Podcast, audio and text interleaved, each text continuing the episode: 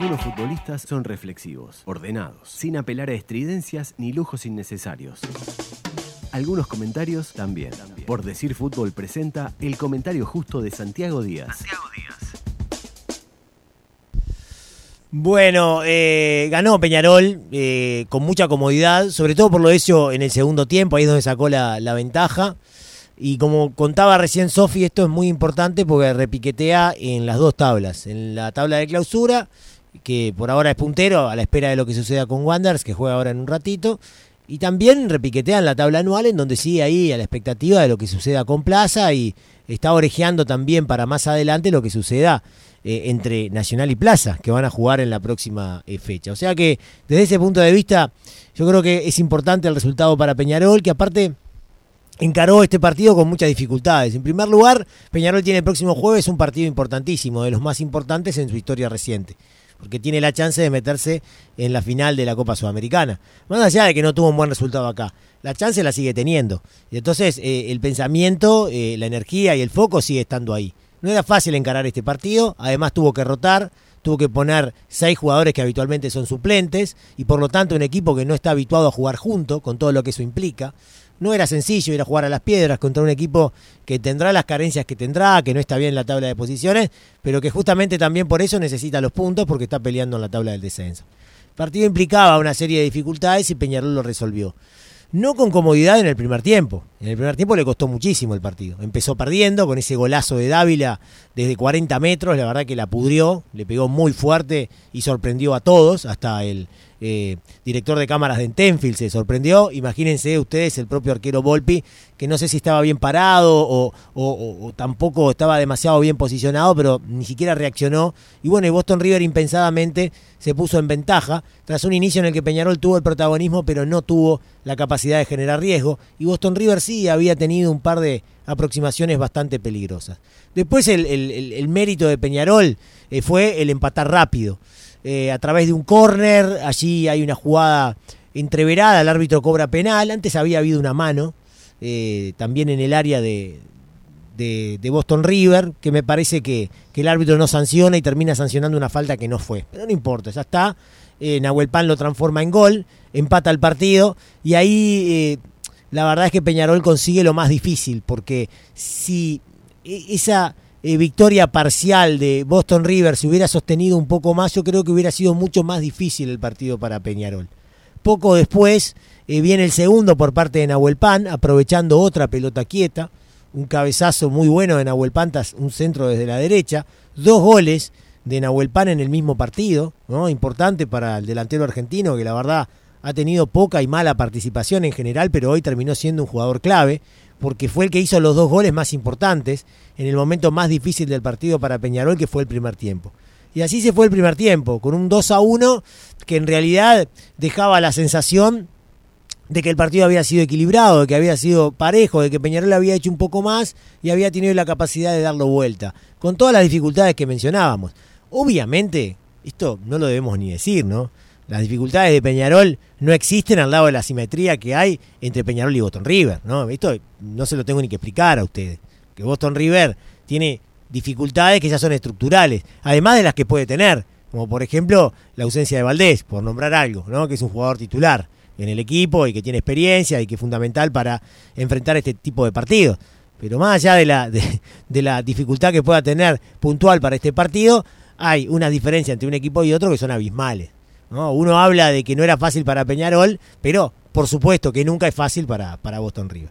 Y bueno, el segundo tiempo, la verdad, es que a raíz de lo que había pasado en el primero, en que Peñarol le había dado vuelta al partido a, Boston River, el equipo carbonero tuvo la posibilidad de cederle un poco la pelota de terreno a, Boston River. Y la verdad que Boston River no supo mucho qué hacer con la pelota. Intentó tocar, intentó avanzar, pero no pudo. La verdad es que generalmente no, no, no pudo y Peñarol lo hizo chocarse contra sus propias carencias a Boston River y la verdad es que eh, a partir de ahí jugó con mucha comodidad, dominó la situación y empezaron a caer los goles. Y cuando llegó el tercer gol de, Peñarol, ahí el partido eh, directamente se terminó. Que es una jugada en donde Peñarol recupera un balón allí eh, en las cercanías del área de Boston River también una pérdida de balón este, muy influida por, por, por un error de Boston River y no tanto el acierto de Peñarol en la presión.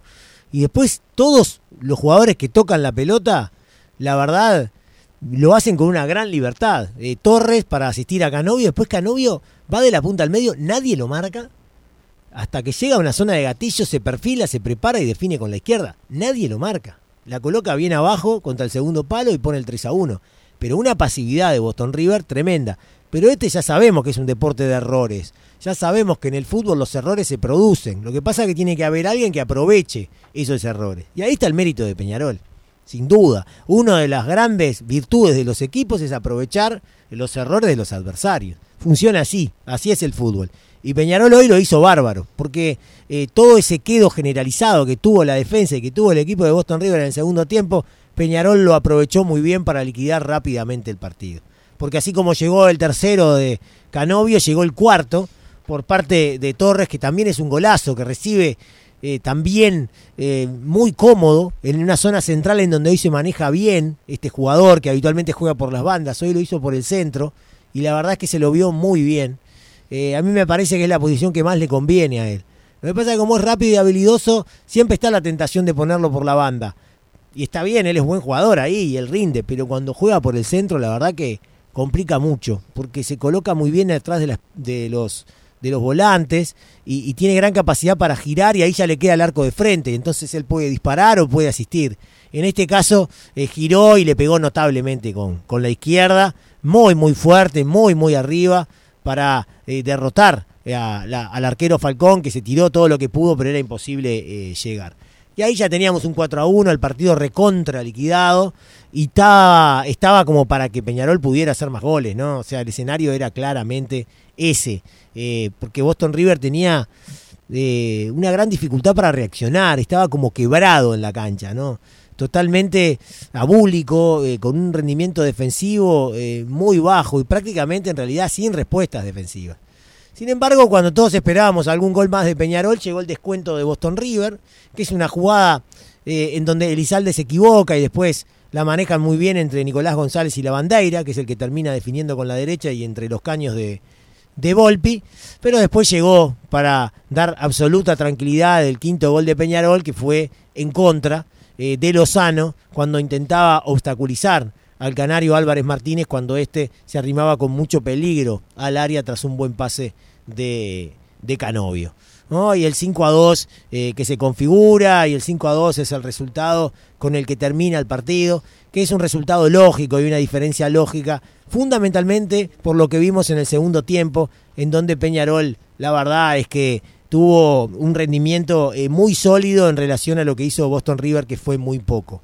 Empezaron los cambios en Boston River, ¿no? buscando darle un poco más de utilidad en la mitad de la cancha, entró Damián Silva, pasó Lozano a jugar de lateral, eh, Alan Rodríguez pasó por fuera, después lo terminó sacando también a Alan Rodríguez, entró Nicolás González ahí eh, para jugar como número 9, ¿verdad? En lugar de Barja, pero ya me parece que estaba todo perdido en el equipo del Nacho Iturralde, que no hizo un mal primer tiempo, pero que en el segundo tiempo se dibujó totalmente y no pudo prácticamente nunca frenarlo a Peñarol. En Peñarol, bueno, es interesante recordar la alineación, que jugaron cinco titulares, ¿verdad? Eso es trascendental porque son jugadores que van a tener que volver a jugar el próximo día jueves. Eh, después entraron otros que uno medio que se preguntaba para qué los pone, ¿no? Porque puso eh, al canario Álvarez Martínez por Nahuel Pan.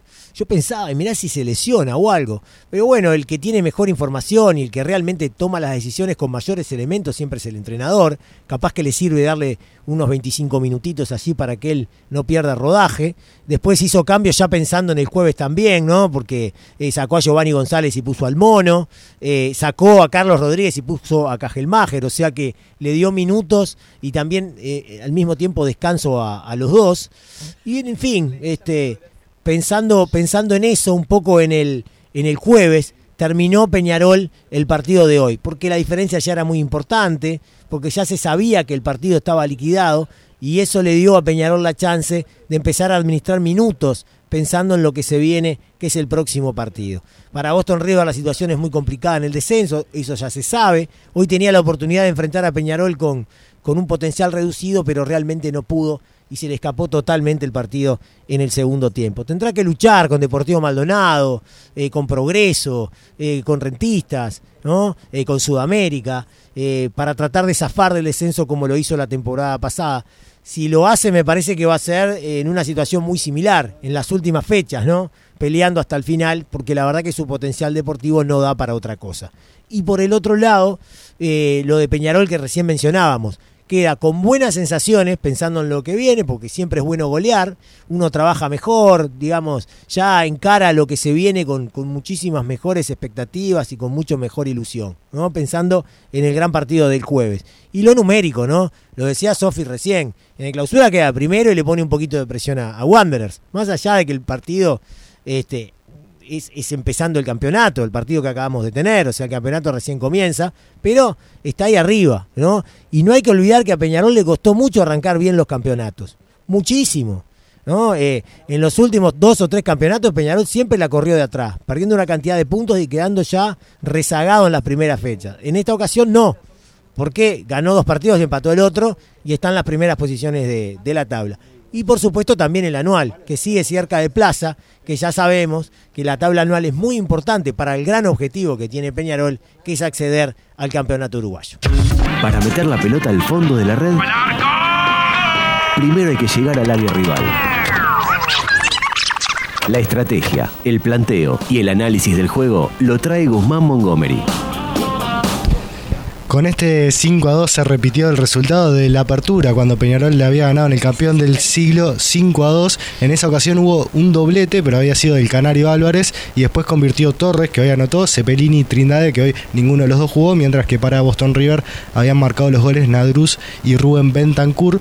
Eh, como decíamos, los goles de Peñarol hoy llegó con un doblete de Ariel Nahuelpan que llega a cuatro goles en el torneo, gol de Canovio, de Facundo Torres y el quinto en contra de Leandro Lozano y además del gol de Facundo Torres, el jugador de Peñarol, como decía Santi, jugando con más libertad por el carril central, eh, fue el encargado de dar dos asistencias, una eh, en el primer gol de cabeza de Ariel Nahuelpan y la otra para el gol de Agustín Canovio y de esta manera Peñarol llega a nueve partidos consecutivos sin perder por el torneo local. Para Boston River había anotado Agustín Dávila con un disparo de, bastante lejos, 40 metros, decía el Santi.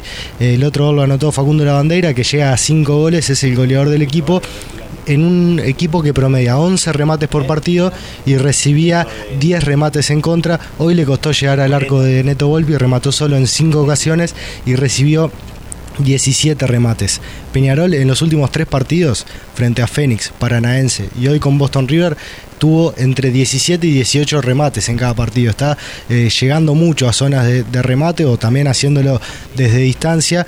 Hoy con esos 17 remates logró convertir 5 goles, algo que deberá servir como motivación y será importante para ir a Brasil y poder dar vuelta a la serie de Copa Sudamericana.